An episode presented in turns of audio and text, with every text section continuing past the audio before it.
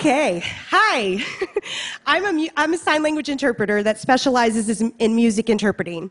And you're probably wondering why deaf people would attend concerts.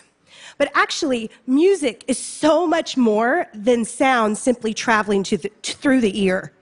See, deaf people experience music just in a different way. For example, my friend Lisa, she cuts her hair a certain length so she feels the vibrations of sound and the music. And music has psychological effects on- us. It invokes feelings of nostalgia, happiness, sadness, falling in love. It makes you have a feeling of connectedness. And unfortunately, deaf and hard of hearing people are excluded from these events because obtaining a sign language interpreter is so difficult and so overwhelming that they simply don't buy the tickets or they just give up. And this is not okay. We have to make uh, everything accessible. So, myself, I am a sign language interpreter. So, what I have to do is I have to take music and bring it to life. In doing that, I become a bridge between the hearing world and the deaf world, making sure that I'm representing music and the artistry of what music represents. Now, this is a lot of work, okay? For a regular set that might be 12 songs, myself and a team, we have to study over 30 songs or more for one set and hope and pray we have the right set list. But you know what? You know what the reward is? Looking down in the audience and seeing deaf and hard of hearing members, all of those people dancing and jamming out and feeling included in that music experience. For myself, I'm a part of this cultural and linguistic community. And we all communicate in different ways. Some of us sign and voice, some of us just sign. But no one way is superior than the other. But you know what? Those with hearing loss face daily battles to communication access, and those barriers are put up daily for them. And music shouldn't be one of them. So, along with Madame Gandhi and myself today, let's break down those barriers.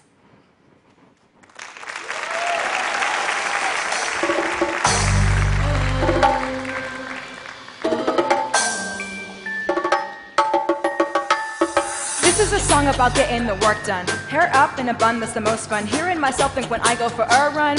Or maybe I'm practicing the drums. Or maybe I'm writing in sun. The takeaway point is I'm talking to no one. Protecting my vibes that are wholesome. Trying my best to solve actual problems. If you want to hang with me, then you have with me. This ain't no time to come flirt with me. Pipe buns and chills are destroying the earth. You see, I cannot stand all the constant misogyny. Tie my hair back so there ain't nothing stopping me. Top knot, turn up. It's a top knot, turn up. Top knot, turn up, turn up, turn up. About getting the work done. Top knot, turn up, turn up, turn up. It's a top knot, turn up. Top knot, turn up, ayy.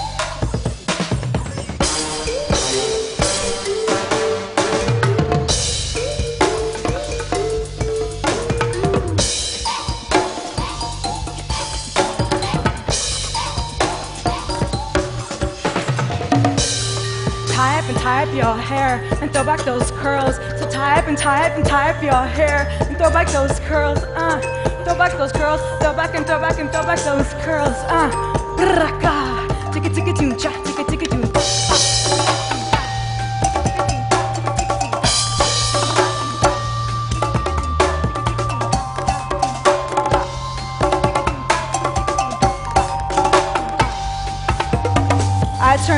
My phone's notifications so I have more time. No bubbles to trouble my clear state of mind.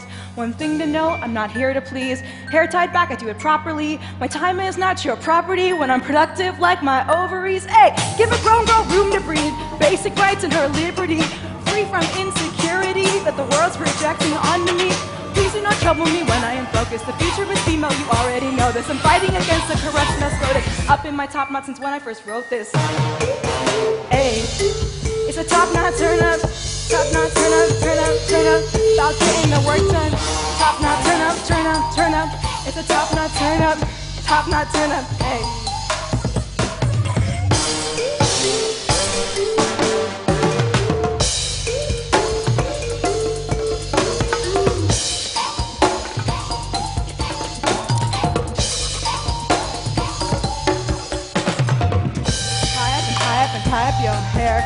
Back those curls.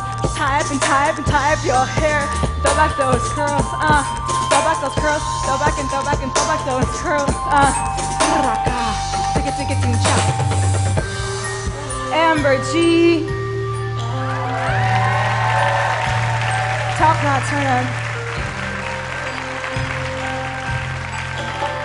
Madame Gandhi.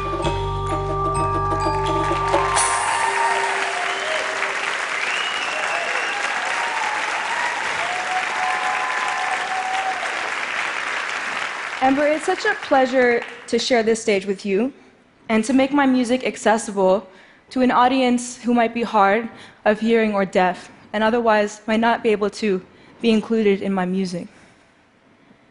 And it really wasn't until this collaboration that I had thought of the fact that though I work so much in diversity and inclusion, that my music may not be reaching as many people as it could be.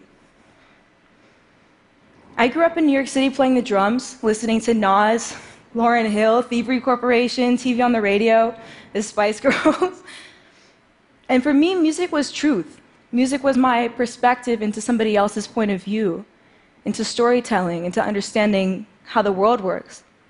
And yet at the same time, I felt like there was such a disconnect between the way that I understood my own very multidimensional sense of my gender identity and the very two dimensional way that women and femmes were often portrayed in the media.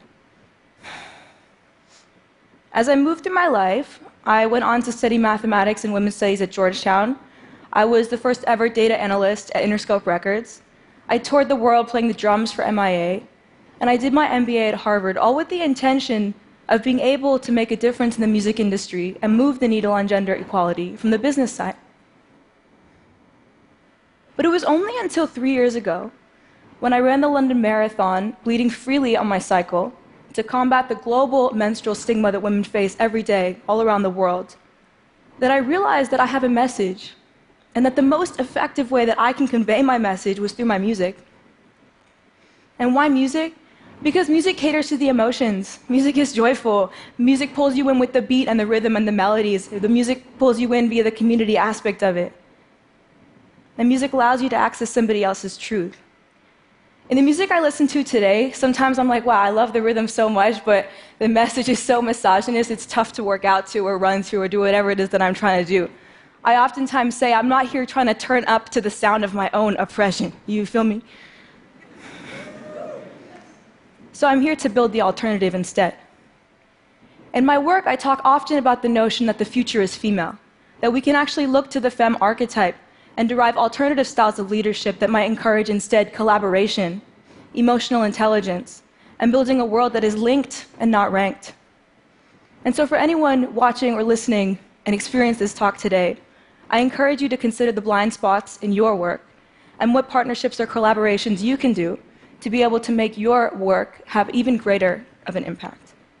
This next song is called Bad Habits, and it's about being an even better version of yourself.